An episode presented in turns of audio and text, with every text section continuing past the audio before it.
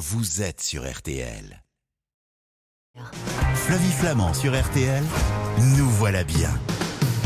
Emblème de la France à l'étranger, baguettes et croissants sont notre fierté nationale. Pour autant, nous ne savons pas grand-chose de leur composition. Alors la tradie est-elle plus vertueuse que la baguette blanche classique? La baguette de supermarché est-elle à proscrire? Et où trouver les croissants les moins gras? C'est l'enquête de la semaine. Les plaques à induction seraient plus rapides, précises et sécurisantes que les plaques vitrocéramiques, mais encore faut-il bien les choisir. Alors quels sont les modèles de table à induction les plus performants du marché et quelles sont les précautions d'usage à respecter? C'est la question de la semaine. Vous vous sentez lourd et fatigué En cette fin d'hiver, votre organisme a sans doute besoin d'être revitalisé en reprenant de bonnes habitudes alimentaires. Alors comment rééquilibrer son alimentation, retrouver toute son énergie en se régalant? Ce sont les recettes de la semaine.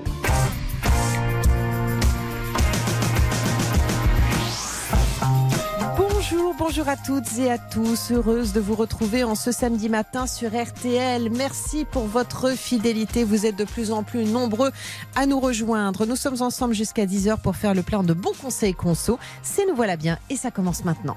Nous voilà bien sur RTL avec Flavie Flamand. On achète la baguette, on aime croquer le quignon. On ça croustille et ça griffe le menton. Bonjour Patricia Chiropoulos. Bonjour. Mais vous êtes d'une fidélité à cette émission. Merci à vous d'être là si souvent le samedi matin pour nous parler de vos enquêtes dans 60 millions de consommateurs dont le numéro de mars est en kiosque. Dis donc, vous devez avoir un nombre de potes ou de gens de votre famille qui vous appellent pour leur consommation personnelle. Ça doit être un truc de fou. Vous connaissez tous les sujets? Pas encore tout, mais oui, à force, euh, ça devient. Alors, c'est pas toujours des conseils, on va dire, très appétissants. Hein. Parfois, on est un peu obligé de dire, oh là, attention, non, non, euh, attention, doucement sur tel ou tel aliment. Mais bon, mais sur le pain, ça va. Bon, mais justement, vous vous êtes effectivement penché sur nos baguettes et croissants. Est-ce que la baguette tradition, elle est meilleure en termes de composition que la baguette blanche classique?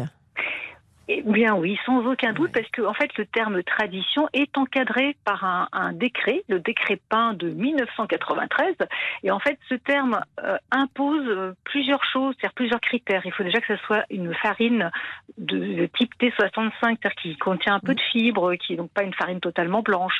Il, faut- il- ça demande une fabrication particulière, très précise, un façonnage à la main, et aussi une interdiction d'utiliser des additifs. D'où, euh, je dirais que la baguette tradition, oui, est meilleure en termes de composition, sans aucun doute. Et elle est de toute façon plus chère, hein Oui, oui, oui, ah oui, euh, oui, oui, au moins au-delà de 1,20€ maintenant, hein, oui, Exactement. sans aucun doute.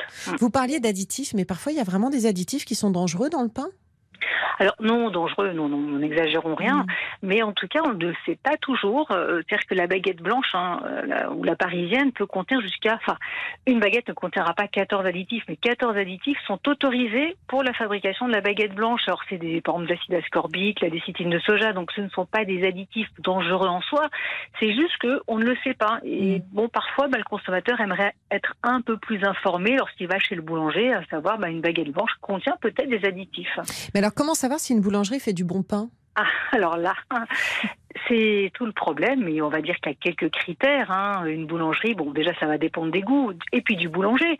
Certains vont Mm. saler un peu plus que d'autres, ou vont le faire fermenter un peu plus longtemps.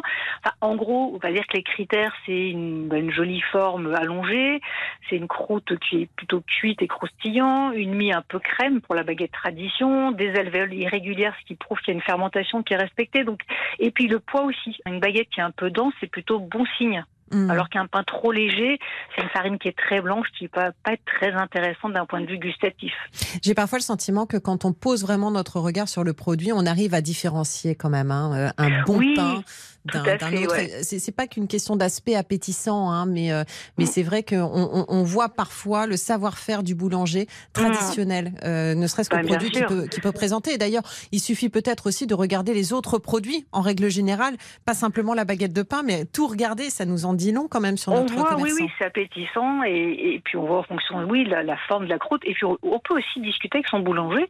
Mm. Je il, est, il est là aussi pour ça, il aime ça. Il- S'il aime euh, justement son métier, il va aimer le partager, expliquer un petit peu comment il fait. Donc pourquoi pas hein. Parfois on s'en empêche, ben, n'hésitons pas.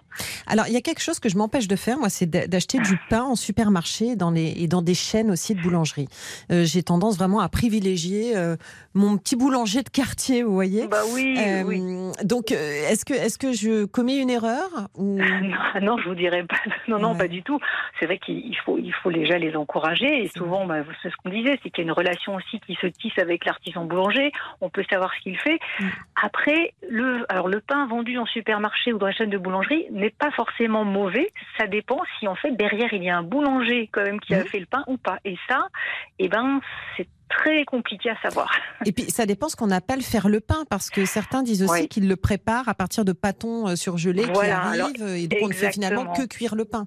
Voilà, donc ça c'est ce qu'on appelle aussi les points chauds. Donc c'est vrai que les supermarchés, donc certaines enseignes maintenant installent des boulangeries lorsqu'elles le peuvent dans leurs magasins, c'est plutôt les hypermarchés et d'autres de la même enseigne, mais quand ils n'ont pas la place ou pas les moyens, ou d'autres, voilà, pour d'autres raisons, vont effectivement uniquement cuire les pâtons surgelés qui leur arrivent d'une centrale dans leur four. Donc évidemment, ça sent bon, donc on peut être alléché par l'odeur de pain chaud, mais là, il ne s'agira pas de pain artisanal, c'est plutôt des pâtons, sur... ce sont des pâtons surgelés industriels, donc ben, moins appétissants. Hein. Mmh, je comprends. Justement, je vous écoute et je me dis qu'il y a des enseignes comme euh, Paul euh, la Micaline, euh, Brioche Dorée, qui ne sont pas véritablement des boulangeries, euh, contrairement à ce qu'elles peuvent nous, nous, nous faire penser, ne serait-ce qu'en regardant leur, leur magasin. elles valent quoi, leur, leur baguette? Alors, en plus, c'est là où ça se complique encore plus, c'est que Paul et, la Micaline, d'ailleurs, ont aussi, ça va dépendre des endroits. Par exemple, les Paul que l'on trouve dans les gares sont effectivement des points chauds, c'est-à-dire qu'ils vont uniquement cuire leur pâton surgelé. Donc là, comme on le disait à l'instant, ce n'est pas forcément un mauvais produit, mais ce n'est pas un produit artisanal et on peut être déçu ou pas. Hein. Mmh. Mais voilà. Par contre, dans d'autres magasins Paul, plus grands, euh, il y aura peut-être un boulanger, donc un fournil sur place. Donc mais là, c'est très compliqué. Donc, vous pouvez le demander, mais je vous dis, dans des endroits de, de grands passages comme les gares, oui, effectivement, ce sont des baguettes surgelées. Donc, pas vraiment un intérêt, autant aller euh, chez le boulanger à côté. quoi. Ok, très bien. Euh, on va parler des produits euh, dans un instant, évidemment. On va parler de la standardisation, parce que est-ce que ça vaut le coup Vous savez, les banettes, les bagues épis, les campaillettes, toutes, ces, toutes ces propositions qu'on peut nous faire chez un boulanger. Et puis ensuite, on parlera avec notre invité Camille Gruyé, si vous le voulez bien, de table à induction. C'est faire le choix entre les tables à induction et, et autres vitraux céramiques. Voilà, c'est ainsi que ça s'appelle et puis Solveig Darigo d'Artinet, elle est diététicienne et elle va nous rejoindre pour euh, euh, nous parler de revitaliser notre organisme à la fin de l'hiver. On arrive au printemps, mais on a un petit coup de fatigue et elle nous donnera tous les conseils nécessaires en termes d'alimentation. On se retrouve dans un instant pour la suite de Nous voilà bien. Flamand sur RTL, Nous voilà bien. Jusqu'à 10h sur RTL, Nous voilà bien avec Flavie Flamand. Vous êtes plutôt induction ou vitrocéramique Ça m'en dira un petit peu plus sur vous. On va en parler avec Camille Gruyé dans un instant. Elle est journaliste et elle a mené l'enquête. Euh, on va parler également des recettes qui nous permettent vraiment d'aborder le printemps en pleine forme. Mais pour l'heure, on s'intéresse à nos baguettes avec Patricia Chiropoulos de 60 millions de consommateurs. Alors, ma chère Patricia, on en apprend euh, pas mal, hein, euh, comme euh, chaque fois qu'on vous a au téléphone. on s'intéresse aujourd'hui au pain et je me demandais ce qu'il fallait penser de la standardisation des boulangers qui vendent, vous savez, des baguettes sous l'appellation banette ou campaillette. Qu'est-ce que ça veut dire ce, ce nom et est-ce que c'est un gage de qualité? Alors, ce sont des marques en fait. Ce sont des ah. une marque qui donc travaille avec des moulins, des moulins partenaires, et donc lorsque en fait, ça va faciliter déjà le travail du boulanger. On, ne peut pas non plus lui reprocher parce que c'est quand même un métier qui est très difficile. Donc, lorsqu'il s'associe, il va s'associer à ces marques. Il sait qu'il aura une farine, il va faire toujours la même baguette parce qu'on va déjà lui fournir le mélange de farine avec la levure, donc il n'aura plus qu'à, entre guillemets, pétrir. Il aura donc toutes les indications pour faire cette baguette, que ce soit une baguette, une baguette ou, ou campaillette. Et il a aussi une aide pour ça, par exemple, pour sa devanture. Il a voilà, donc c'est un échange de bons procédés qui est tout de même payant, bien sûr. Mais pour le consommateur, à la fois, ça va lui assurer une qualité constante. S'il aime la banette, par exemple, eh ben, il trouvera toujours la même qualité, euh, qu'il soit à Montpellier, à Marseille ou à Paris ou, n'importe où. Alors bon, mais voilà. C'est une recette euh, déposée en fait. Voilà, c'est ça exactement. Voilà, donc il doit vraiment pour ses baguettes banettes, il doit travailler uniquement avec banettes, donc ou avec campaillettes ou d'autres. Mhm. Voilà, c'est une recette déposée qui aura toujours euh, la même euh, la même composition. Ok, très bien. Je pensais aussi aux farines. Euh, les farines, elles sont françaises? Est-ce qu'elles sont d'origine locale? Elles viennent d'où? Alors là, évidemment, c'est très compliqué à savoir. C'est- Alors c'est vrai que la plupart des, des boulangers, et même des chaînes de boulangerie comme Marie, Marie Blachère par exemple, vont travailler avec comme des farines françaises la plupart du temps. Lorsqu'il s'agit d'artisans boulangers, hein, que ce soit une chaîne ou un artisan, travaillent des farines françaises, voire locales. En revanche, on parlait tout à l'heure des pâtons surgelés. Alors ceux-là, c'est beaucoup plus opaque et Mm. les farines peuvent provenir d'ailleurs. hein, pourquoi pas? D'accord. Et ailleurs, sont quoi? Pays Ah bah, ailleurs, ça peut être euh, bon, ça peut être l'Europe, ça peut être la Pologne, ça peut être d'autres. euh, bah, avant l'Ukraine, maintenant, c'est plus compliqué puisque Oui, c'était un peu le, le grenier à blé de l'Europe. Voilà, donc ça, mais malheureusement, pas de traçabilité. Enfin, en tout cas, le consommateur n'en saura rien. Ok, j'ai compris. Les croissants, on n'en a pas parlé. Ils contiennent aussi euh, des, euh, des produits qui peuvent être, euh, qui peuvent altérer la santé? Alors là, nous avons justement analysé euh, 13 croissants bah, de supermarchés, chaînes de boulangerie, etc. Et là, euh, autant les baguettes sont très propres, on va dire, autant nos croissants contiennent des résidus de pesticides. Alors bon, évidemment, c'est du blé, hein, du blé cultivé, donc des résidus de pesticides, donc plus que dans les baguettes. Donc, alors dangereux pour la santé, non, mais ce sont des résidus. Et surtout, c'est que euh, toute la journée, ben, malheureusement, nous ingérons des résidus de pesticides avec plein de produits. Donc, c'est vrai qu'on préférait ne pas en trouver. Mm. Mais voilà, c'est Et, ça, malheureusement comme ça. ça, ce sont pour les croissants en supermarché ou tous les croissants? Alors là, ce sont donc les ces supermarchés, donc les, les chaînes de boulangerie également et les, les, les terminaux de cuisson comme Paul dont nous parlions tout à l'heure. D'accord. Bon, et bilan, il faut aller vraiment chez son boulanger et lui demander comment il travaille. Voilà, le, le mieux c'est ça, en sachant une dernière chose, c'est que la viennoiserie, par contre, n'est pas obligatoirement fabriquée par l'artisan boulanger. Il a obligation de faire son pain. En revanche, les viennoiseries, lui aussi peut travailler avec euh, des, D'accord. des, voilà, des, des produits industriels ou pas. Donc c'est très bien, demandez-lui. Allez, on va se pencher sur votre étude si vous le voulez bien. Les meilleures baguettes de votre étude. Alors, les meilleurs, eh bien, écoutez, Intermarché arrive en tête. Oh, ainsi que Système U. Oui, oui, ils sont, ils sont bien classés. Alors, d'un point de vue nutritionnel, il faut pas se leurrer. Enfin, malheureusement, c'est que les baguettes ne contiennent pas énormément de fibres et contiennent encore trop de sel. Mais bon, en tout cas, ces baguettes s'en sortent bien parce que ben, elles ne Ouais. contiennent aucun contaminant. très Voilà. bien. Très bien. Ah oui. Donc effectivement, ce sont des lignes de supermarché parce que vous n'avez pas mené d'études euh, très logiquement chez euh, des, euh, des boulangers Non. particuliers. Et les croissants? Alors, les croissants les meilleurs, ce sont ceux de Monoprix et Brioche Dorée, qui aussi, on les a surtout ben, bien classés parce qu'ils sont aussi, euh, ils n'ont aucun résidu. Voilà. D'accord. Brioche dorée qui est un point chaud. Oui, oui. Donc ça, on l'a pas. D'un voilà, point de vue gustatif, nous l'avons pas testé. Mais en Oui, tout cas, euh, voilà, la qualité sanitaire est correcte. Et les mauvaises notes, on les donne après, avant de se dire au revoir? Eh ben, écoutez, si vous voulez, alors euh, dans les, alors les baguettes, franchement, euh, nos, nos notes vont entre 15 et 13 sur 20, donc les écarts sont quand même très Oui. très faibles au sens que même les dernières, donc celles de Banette et Casino, sont quand même très correctes. hein. Voilà, c'est. Mm. En revanche, les croissants, oui, non. Là, par contre, nous en avons pénalisé euh, deux ou trois à cause des résidus de pesticides justement, et notamment euh, le croissant Casino et Marie Blachère, qui Eh arrivent bien. en queue du classement. Voilà les mauvaises euh, notes donc de votre étude que l'on retrouve dans 60 millions de consommateurs actuellement en kiosque. Patricia Chiropoulos, je vous remercie de nous avoir accordé du temps et de nous avoir éclairé à l'heure du petit déjeuner pour certains qui nous écoutent. À très bientôt sur l'antenne d'RTL. À Merci à, bientôt, vous. À bientôt. Au revoir. Nous voilà bien sur RTL avec Flavie Flamand.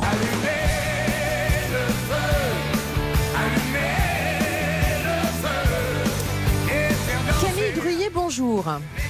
Bonjour. Est-ce qu'on vous accueille souvent avec un Johnny Hallyday? Non, mais j'aime bien. Ah bah écoutez, ça donne la pêche en ce samedi matin. Merci à vous d'être avec nous, Camille. Vous êtes euh, donc journaliste nouvelle technologie chez UFC Que Choisir, dont le numéro de mars est également en kiosque.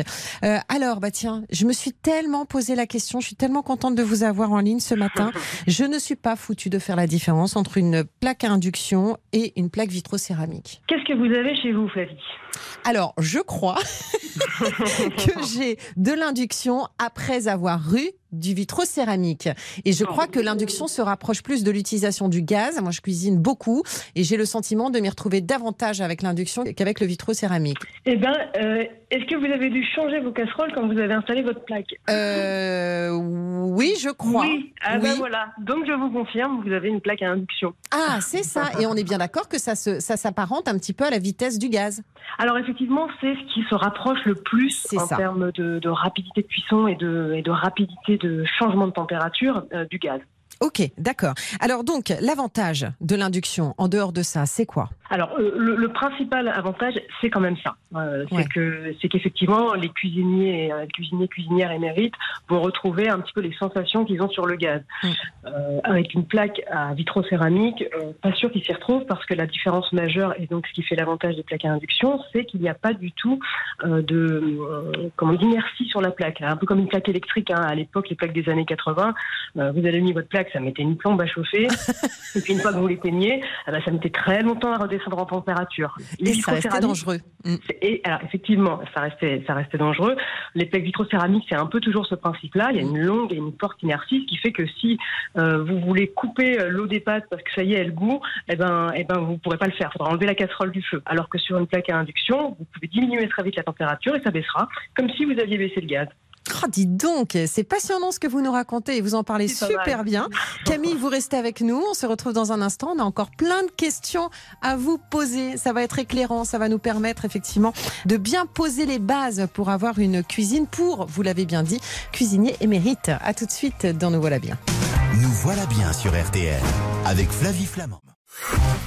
Nous voilà bien sur RTL avec Flavie Flamand. Grâce à Solveig Darigo Dartinet, qui est diététicienne et nutritionniste, on va vous donner plein de recettes à la fin de l'émission pour aborder le printemps en pleine forme. Mais pour l'heure, on est dans notre cuisine et c'est qui qui nous donne des conseils? C'est Camille Gruyé, qui est journaliste à UFC Que Choisir. Et ma chère Camille, votre dada, c'est l'induction. Euh, c'est ainsi en tout cas que... C'est ma passion. Voilà, c'est ainsi que les choses se présentent ce matin. Vous nous permettez effectivement de euh, faire la différence et surtout de bien choisir notre table de cuisson euh, dans la cuisine. Alors, on évacue le gaz aujourd'hui. Hein. En revanche, on s'intéresse à l'induction par rapport au vitraux céramique. vous nous l'avez expliqué, en fait, une plaque à induction, ça monte plus rapidement en température, ça baisse plus rapidement en température et ça permet effectivement à ceux qui, euh, qui cuisinent euh, de retrouver ce que vous appelez les sensations du gaz. Et c'est vrai que vous avez raison, quand on cuisine, c'est vraiment une question de sensation. Euh, c'est donc aussi bah, forcément plus rassurant lorsque l'on a des enfants parce qu'on sait que la plaque ne va pas rester chaude trop longtemps. Je voulais aussi m'intéresser au caractère écologique de ces utilisations. Est-ce que la table à induction est plus écolo que la vitrocéramique bah, Écoutez, dans un certain sens, oui. Alors, pas forcément en ce qui concerne la fabrication de l'appareil en lui-même, hein, parce qu'on reste sur une plaque vitrocéramique dans les deux cas. Hein, il y a du verre, il y a, il y a tout un tas de, mécanismes électromagnétiques pour le cas de l'induction. Donc au niveau de la fabrication, pas vraiment, mais à l'utilisation, oui, vraiment. Euh, pourquoi? Parce qu'une table à induction, ça consomme beaucoup moins d'électricité. Mmh. Dans la mesure où ça chauffe uniquement quand la casserole est posée. Donc, euh, c'est ce que vous avez dit, hein, quand on enlève la casserole, bah, la, plaque n'est pas chaude, donc il n'y a aucune production de chaleur, aucune consommation électrique. Alors que sur une plaque vitrocéramique, bah, il y a une telle inertie qu'en fait, ça met longtemps à chauffer, ça consomme, ça consomme, ça consomme, et puis après, ça met longtemps à descendre, alors ça consomme moins. Mais enfin, tout ça fait qu'une plaque vitrocéramique, ça consomme euh, quand même beaucoup plus euh, qu'une plaque à induction, et du reste, ça consomme aussi beaucoup plus que du gaz. Entre 30 et 60 de consommation supplémentaire sur le vitrocéramique que sur le gaz. Donc, en ce en ce sens-là, oui, on peut dire que c'est plus écologique. Elles sont faciles d'installation Oui, si on est dans un logement assez récent, du moins, puisqu'il faut une, ligne électrique dédiée pour les plaques à induction, parce que ça c'est très puissant comme appareil, hein, ça consomme énormément. Donc il faut un circuit électrique dédié en cas de, en cas de problème électrique, tout simplement. Donc si vous l'avez pas, il faut la faire installer, c'est-à-dire faire tirer une prise depuis le compteur jusqu'à la cuisine. Ça se fait, hein, même dans les vieux appartements, mais il faut faire appel à un électricien, parce qu'il faut aussi une prise dédiée. Et puis après, il faut effectivement percer un, un encastrement dans son, dans son plan de travail, qui est généralement de dimension standard hein, pour les plaques qui sont composées de 3 à 4 foyers. Ça toujours 56 euh, cm de mémoire d'encastrement. De, Après, si vous voulez une grande table, si vous êtes une cuisinière ou un cuisinier très émérite et que vous avez besoin de plein de feu en même temps, là, elles peuvent être plus larges et il existe aussi des plaques mixtes où on a et de l'induction et du gaz pour vraiment les, les, cuisiniers qui peuvent pas se passer, qui veulent faire du wok. Hein. Pour un wok, il vaudra toujours mieux avoir du gaz qu'une plaque à induction. en revanche, au niveau du prix, il y a une vraie différence entre le vitrocéramique et l'induction? Et oui, ça coûte plus cher. Ça coûte plus cher une, plaque à induction coûte plus cher qu'une plaque vitrocéramique, mais à l'usage, on s'y retrouve grâce à l'électricité, puis avec tous les autres avantages, hein, donc on a déjà évoqué la, réactivité de la chauffe, etc. Euh, les prix moyens, si vous voulez un premier prix de plaque vitrocéramique, ça va être 150 euros à peu près pour une plaque 4 feux. Il existe aussi des toutes petites plaques pour les pour les petits appartements avec deux feux, voire un feu. Là, pour une plaque familiale euh, classique de 4, 3 ou 4 feux, on va être à minimum 150 euros pour une vitrocéramique. Il vaut mieux compter 400 à 500 euros pour une induction, pour avoir un bon modèle puissant. Donc oui, c'est effectivement plus cher, sachant que dans les deux cas, on peut arriver à des prix stratosphériques. Euh, on peut, si vous voulez une plaque à induction avec une hotte intégrée qui se lève avec une télécommande, là vous allez aller chercher 4000 euh, euros facilement. Bon, je ne sais pas si c'est nécessaire, mais ça, à chacun de voir. À chacun de voir effectivement et de pouvoir. et de pouvoir. Vous avez souligné quelque chose d'important tout à l'heure en début de conversation. Vous m'avez demandé si j'avais été obligé en changeant de plaque de changer de batterie de cuisine et c'est effectivement une réalité. Donc il faut aussi prévoir de racheter euh, éventuellement des casseroles et des cocottes. Ouais, et c'est vrai que ça fait un sacré budget finalement. Mais il n'y en a pas qui, sont, qui, qui, peuvent passer de l'induction au, à la vitrocéramique et vice-versa? Ben, il faut que le fond de la casserole soit, euh, soit constitué euh, spécifiquement d'un gros fond ferrailleux qui puisse euh, communiquer, entre guillemets, avec les champs électromagnétiques. Donc il y a des adaptateurs pour les casseroles qui ne sont pas compatibles, hein, une espèce de, de, de, de galette. Ouais, exactement, une galette qu'on place sur la plaque qui, qui permettent de passer de l'un à l'autre. Mais à terme, c'est quand même plus pratique de changer sa batterie de, cuisine. C'est vrai que s'il faut tout changer d'un coup, ça fait un sacré budget aussi. Elles sont fragiles, les plaques induction? On n'est jamais à l'abri d'un manque de chance. Ça ça, peut arriver de faire tomber selon un mauvais angle, un, outil un peu lourd sur le coin pile. Vous savez, sur le coin, la tranche, la part. Mmh, très bien. Euh, là, on peut faire sauter un bout de la plaque. C'est impossible. Je pourrais pas vous dire que ça n'arrivera jamais. Ça fait un peu comme un, euh, écran de téléphone. Hein. Ça se met à, à, zébrer quasiment toute la plaque. Ouais, ça peut arriver. Il faut vraiment pas avoir de chance quand même. C'est un cas improbable au possible, mais je peux pas dire que ça n'arrivera jamais à personne. Et en termes d'entretien? Alors en termes d'entretien, les, industriels, ils adorent vendre des produits euh, qui sont faits exprès et qui coûtent bien cher, mais euh, qui sont, vous savez, c'est souvent des petits écrins, des petits écrins noirs euh, magnifiques qui font briller la plaque. Euh, comme argument pour vendre des produits comme ça, ils disent que ça dépose une pellicule anti-rayure sur la plaque. On adorerait les croire. On n'a pas fait de test hein, sur ces produits, donc euh, là, mhm. moi, je suis plutôt sceptique parce que c'est une déformation professionnelle. Euh, à titre personnel, j'utilise du produit à vitre avec un chiffon doux ou ah, une éponge un petit peu humidifiée avec un petit peu de savon et sel. Ça marche très très bien. Et de toute façon, quel que soit le produit que vous utilisez, il finira sur la plaque par avoir des micro-rayures parce que mm. qui soulève à chaque fois sa casserole quand il veut remuer ses champignons Au bout d'un moment, hein, on, fait des petits à sur la, sur la plaque et puis bon, c'est pas si grave que ça. Ça fait partie de la vie de la plaque.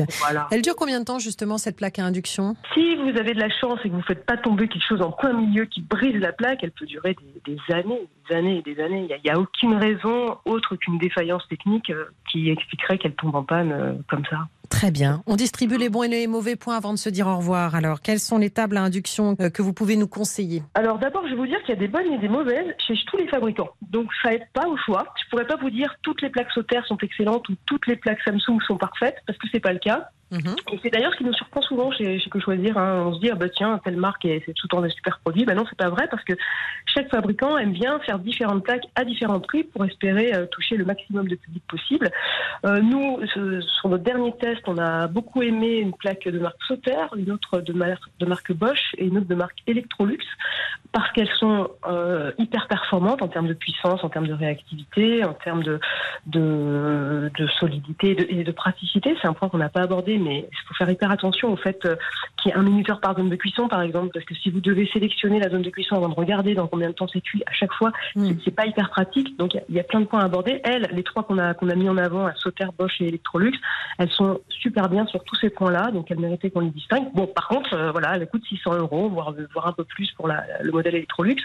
Si vous avez un budget un petit peu plus petit, il y a des, il y a des très bons modèles chez Brandt euh, également ou chez, chez Siemens. Voilà, il y a plein de fabricants qui en font des bonnes. Après, dans les, dans les moins bonnes, euh, on, a, on, a, on, a, eu un petit peu de mal avec un modèle de chez Ikea euh, qui n'est pas hyper facile à utiliser et puis qui n'a pas, été très bon en cuisson intensive. On, on, teste différents modes de cuisson, la cuisson lente pour faire fondre du chocolat et la cuisson intensive pour saisir un steak. On, vraiment, on s'amuse bien, hein, je sais que choisir. bah, vous faites bien euh, votre taf, quoi. Bah, franchement, je pense que oui. je pense que oui. Euh, voilà. Donc, euh, donc, on vous conseillera voilà, de ne de, de, pas trop lésiner, de pas forcément prendre un premier prix, quitte à investir dans une plaque à induction. Prenez un modèle à 500 euros, 600 euros qui fait bien le job et dont vous ne serez pas déçus. Merci pour tous vos conseils, en tout cas, Camille. on vous souhaite un très bon week-end, Camille Gruyer, donc à l'écoute d'RTL. Merci d'avoir été avec nous. Je rappelle que l'on retrouve le numéro du FC Que Choisir en kiosque. Merci à vous. À très bientôt. Dans un instant, c'est Solveig Darigo Dartinet qui va nous rejoindre sous vos applaudissements sur l'antenne d'RTL. Et avec elle, euh, on va parler justement de ces recettes qui nous donnent la pêche au passage du printemps. À tout de suite dans Nous voilà bien. Flavie Flamand sur RTL. Nous voilà bien. Nous voilà bien sur RTL avec Flavie Flamand. On est foutu, on mange trop. On est foutu, on mange trop. C'est la suite de Nous voilà bien et je sais que c'est le moment que vous attendez tous avec les recettes de Solveig Darigo Dartinet qui nous rejoint. Elle est diététicienne et nutritionniste. Bonjour Solveig. Bonjour Flavie. Merci d'être avec nous. C'est vrai, on se dit comme ça à la fin de l'hiver, on est foutu, on mange trop. C'est normal de manger un peu plus lourd et un peu plus riche en hiver? Euh, Oui, euh, logiquement c'est pour lutter contre le froid. Maintenant, euh, comme on est quand même au chaud, on n'a pas forcément besoin de charger trop en calories, mais c'est vrai que bah, on a des plats qui sont différents du printemps. On a des plats plus roboratifs, ah bah c'est clair. Pourquoi, est-ce que j'ai besoin de manger l'hiver des plats chauds, des plats en sauce, avec du fromage? Est-ce que c'est aussi le fait, à un moment donné, vous savez qu'on se, on se planque un peu, on se, je sais pas, on est plus emmitouflé, donc on a envie peut-être de se laisser aller. Exactement. Oui, puis ça nous fait du bien aussi pour le moral. Euh, c'est vrai, c'est très agréable et, puis ça fait partie de notre tradition culinaire, donc on a envie de ce genre de plat, donc euh, faut pas s'en priver non plus. Hein. Mais je suis d'accord avec vous, mais est-ce que ça fatigue un peu aussi l'organisme C'est ça Oui, c'est vrai que bah, c'est vrai qu'entre euh, les réveillons, euh, la galette des rois, oh, et ensuite les bons petits plats, les raclettes euh, au ski, c'est vrai que ça, charge un petit peu. Donc du coup, c'est vrai que l'arrivée du printemps, bah, ça donne envie d'un peu mm. plus de fraîcheur, de se nettoyer, de se purger et puis de, faire un renouveau comme la nature. Mais je trouve que c'est intéressant ça justement d'écouter notre corps parce qu'au même titre que je vous disais que bah, on a peut-être plus envie l'hiver de se jeter sur de la bonne bouffe. Je trouve que quand les beaux jours arrivent, ou en tout cas qu'on sent que le printemps approche, naturellement, quand on s'écoute, on a envie aussi, je trouve, de se, de se nettoyer un peu. Est-ce qu'il ne faut pas se faire davantage confiance sur nos sensations? Si, ce qu'on appelle un peu l'alimentation intuitive. Mm. Et je pense que la nature est bien faite et les légumes euh, et les fruits de saison qui arrivent sont aussi liés à ce besoin. On va avoir euh, des asperges, on va avoir des fibres, euh, on va avoir envie de manger froid. Donc du coup, bah, c'est vrai que tout s'organise avec le, lien à la nature. Et si on est un peu attentif à ça et à son ressenti, eh bien finalement, on va être un peu plus dans le, la, bonne, la bonne direction. Bon, alors on s'écoute davantage. Et c'est quoi le but en fait? C'est d'aller chasser les toxines ou c'est de réduire le nombre de calories consommées? Alors non, c'est pas le nombre de calories, même si parfois, ben, quand euh, justement on, limite les, les, les, plats, les sauces, la charcuterie, euh, euh tous ces petits euh, excès, on, on, va peut-être effectivement réduire les apports caloriques. Mmh. Mais à la base, la détox, ou ce qu'on appelle la détoxication, c'est l'idée de drainer les toxines, donc les déchets que l'organisme produit au quotidien naturellement. Mais il y a aussi ceux de l'environnement. Et finalement, cette, cette détox, ça, ça va justement éviter des effets néfastes sur nos cellules, c'est-à-dire le vieillissement accéléré des organes, les maladies qui peuvent euh, être dégénératives à, cause de ce cumul de toxines. Alors celles qu'on peut maîtriser par le biais de l'alimentation, en tout cas euh, un maximum qu'on peut avoir, et euh, celles qu'on maîtrise un petit peu moins de l'environnement. Donc c'est tout cet ensemble qu'il faut essayer de, drainer. Alors qu'est-ce que je fais? Je réduis mes aliments transformés? Bon ça déjà, on est contre les aliments transformés dans cette émission. Déjà à la base, on pas ça. Mais vous êtes déjà, vous êtes déjà ça. Alors la première chose sur laquelle je mets en alerte, c'est de ne pas être trop radical. C'est pas parce que c'est le printemps qui fait beau, qu'on veut manger de la salade, etc. Ou alors qu'on va aller euh, supprimer trop, trop, trop, trop de choses, trop d'aliments et qu'on va jeûner. Donc euh, je dirais que l'extrême, ce serait de se mettre à jeûner, boire que du bouillon, des, enfin, des, hmm. tisanes, euh, des jus, etc. Donc attention parce que vaut mieux être accompagné dans ce cadre-là. C'est pas pour n'importe qui, n'importe comment. Hmm. Donc attention aux électrochocs pour le tube digestif et puis pour le cerveau aussi. Par contre, oui, euh, on va éviter les aliments ultra transformés et bien sûr, on essaye de choisir du bio parce que là, du coup, ça nous permet de consommer la peau. De préférence. Les boissons drainantes. Est-ce que, alors, je- moi, chaque année, je cède euh, à, à- je sais pas si c'est une folie ou pas, mais euh, en tout cas, à la sève de bouleau fraîche Oui. que l'on Oui. que l'on me vend euh, dans mon magasin bio. Je me sens mieux. Mais est-ce que c'est psychologique? Est-ce que les boissons drainantes sont Alors, bonnes? on peut dire quand même que c'est un bon draineur du foie et des reins et on peut se faire une petite cure, ça donne un petit coup de pouce. On peut aussi aller vers des tisanes aux vertus dépuratives, à base d'anis, de gros marin, de réglisse.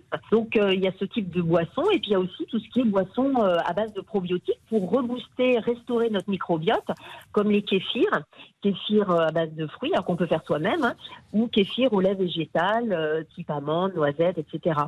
Très bien.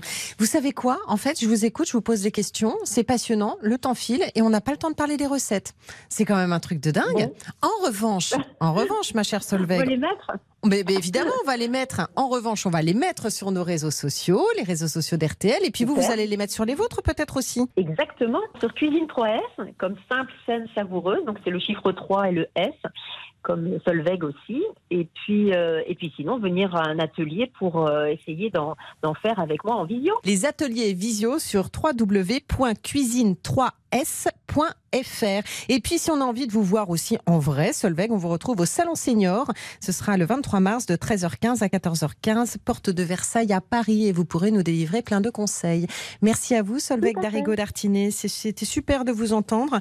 Euh, et puis, euh, Merci, merci, merci d'avoir été avec nous. Je vous embrasse et à la prochaine dans Nous voilà bien. Nous voilà bien qui se termine. Merci à vous pour votre fidélité. Vous pouvez retrouver l'émission euh, d'aujourd'hui sur l'appli RTL, sur les podcasts des sites partenaires et les recettes de Solveig.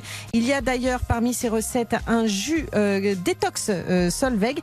Eh bien, euh, vous pouvez les retrouver euh, sur sa page et sur RTL.fr. Moi, je vous donne rendez-vous lundi dès 20h pour Jour J. C'est le magazine des grands événements de l'actualité. Et puis samedi prochain, pour nous voilà bien, je vous souhaite un très bon week-end à l'écoute d'RTL. Je vous embrasse et on salue tout de suite Jean-Michel et l'équipe d'RTL qui vous régale. Salut Flavie, bonjour à tous. RTL vous régale, c'est la régalade pour nous, mais aussi pour nos compagnons à quatre pattes apparemment, d'après ce que j'ai compris. Vous avez tout compris, je vous annonce une émission à poil si j'ose dire, avec des recettes étonnantes signées Hélène Gâteau, elle signe Babine en cuisine, friandises pour votre chien, on parlera de vos chats aussi. Euh, vous allez voir, c'est assez étonnant, des gaufres au magret séché, des cakes festifs à la dinde, on en parle dans un instant sur RTL. Eh oui, en France, il y a plus de 7 millions de chiens, 15 millions de chats, tout ça va faire beaucoup d'auditeurs. Je vous souhaite une très bonne émission à tous et je vous embrasse. Merci, à tout de suite.